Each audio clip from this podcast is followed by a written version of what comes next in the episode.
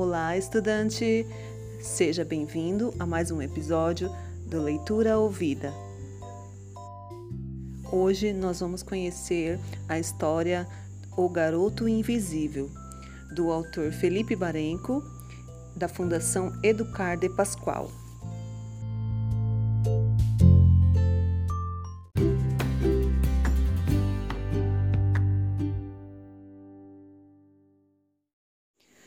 Prólogo.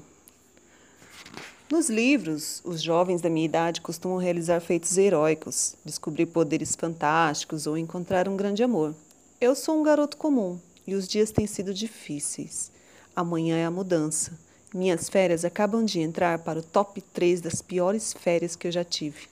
Agora eu estou vendo a minha mãe guardar as últimas coisas dentro das caixas de papelão e eu estou meio em choque. Ela está me gritando para empurrar o armário com meu tio. Espero que troquem o roteirista da minha vida na próxima temporada. Um domingo típico. Era um domingo típico lá em casa. Eu acordei com a minha irmã abrindo a cortina do quarto e tentei fugir do sol embaixo das cobertas. Ela me sacudiu na cama como se eu tivesse atrasado para o colégio e levantei meio sonâmbulo. Acordar às 8 horas da manhã no final de semana porque a Ju precisa gravar os vídeos do canal dela. É um dos problemas, dividirmos o quarto. A mãe tinha acabado de tirar o bolo do forno. Lavei o rosto, como num domingo típico, tomei café da manhã, como num domingo típico, e fui para a banca buscar o jornal para o meu tio. O jornaleiro não fica longe, mas o caminho é razoável para se andar com um gato. Digo isso porque meu gato gosta de passear. Ele nasceu com alma de cachorro, só falta latir. Bom dia, seu Tacílio, eu falei entregando dinheiro. Seu Tacílio é o dono da banca mais tradicional do bairro. Já chegou o número 21? Atrasaram, Gabrielzinho. Passa semana que vem. Preciso fazer uma correção. Não era um domingo típico. Era o primeiro domingo de junho e o primeiro domingo de cada mês sai a edição da minha HQ favorita, O Homem Invisível. Vocês podem imaginar qual é o superpoder dele. Tenho todos os números, só me falta o primeiro. De uns tempos para cá, tenho reparado que a banca do seu Tacílio tem cada vez menos gibis. Eu questionei sobre o atraso na entrega e ele completou. Só você compra esses quadrinhos. Não quiseram me deixar um exemplar só. Pediram para você encomendar no site. Ah, mas comprar pela internet não tem a mesma graça. Eu sou muito ansioso para ficar esperando chegar. Pois é, tô vendo o dia que vão trocar a minha banca por um computador. Desde criança, eu compro gibis com seu Tacílio, mas ele diz que as bancas de jornal vão sumir, igualzinho as locadoras e os filmes da revelação fotográfica. Para mim, ele tem o emprego dos sonhos. Eu poderia ficar ali sentado o dia todo lendo quantos gibis eu quisesse. Botei o jornal embaixo do braço e, chegando em casa, a Brasília do meu tio estava estacionada na rua. Dava para reconhecer só pelo barulho do motor, e eu tinha a sensação de que cada final de semana ele vinha com uma peça a menos. A tia Mara desceu do carro xingando.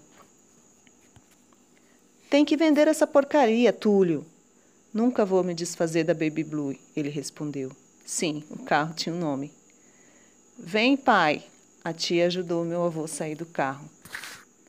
Corri para dar um abraço neles. Dei um beijo em cada um, abracei meu avô e ele reagiu como se estivesse sendo assaltado. Quem é você? Perguntou. Duda? É o Gabriel, seu neto, emendou a tia Mara, sem paciência. Duda já morreu, cruz credo. Faz dois anos, mais ou menos, que meu avô foi diagnosticado com Alzheimer. É uma doença que afeta a memória dele, como se a cabeça dele fosse um computador e tivesse deletado todos os arquivos.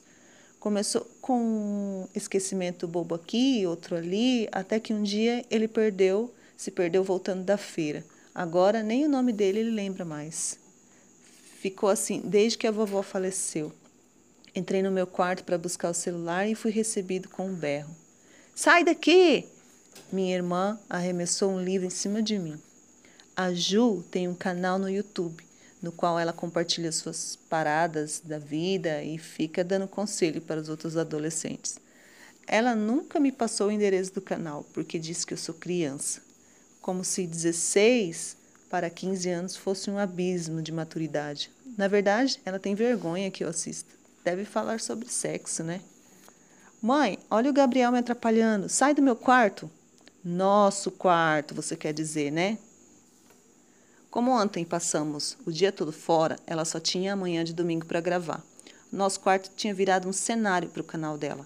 Quem assiste os vídeos conhece uma Ju totalmente diferente da realidade. Na internet, ela é rica, feliz e bem-humorada. Só eu sei como a minha irmã é fora do celular. Peguei sol com meu avô embaixo da árvore no quintal. Postei uma selfie com ele. Quem é você? Meu avô repetiu: Sou Gabriel. O senhor me apelidou de Biel. Como o avô pergunta toda semana quem é você, foi inevitável lembrar das aulas de filosofia. Certa vez, nosso professor disse: Quem sou eu? É uma das perguntas mais complexas já elaboradas pela humanidade. E que não existe uma resposta definitiva. O eu sempre muda, é uma busca, uma construção, se é que eu entendi direito. Sou o Gabriel, comecei a filosofar sozinho, catei uma manga para o vovô na árvore. Será que não tem mais nada que me defina além do meu nome? O que me define, o que me diferencia de todos os outros milhares, milhões de Gabriel que existe por aí? O almoço está na mesa, minha mãe berrou. Falando em nome, uma das coisas que eu mais curto na minha mãe é o nome dela, Mônica. Tipo uma piada interna com os quadrinhos. Num domingo típico, eu ia comer igual um doido no almoço e ficar esperando o guindaste me carregar para casa dos meus amigos. Até esse dia, minha maior preocupação era mandar bem nas provas e completar a coleção de HQ do Homem Invisível. Mas, quando me sentei à mesa, senti um clima esquisito. Mudaram de assunto de repente, como se estivessem falando de mim. Vinha bomba por aí.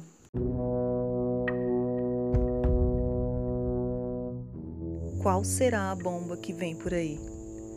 Se você, como eu, está curioso, não perca o próximo episódio. Até a próxima!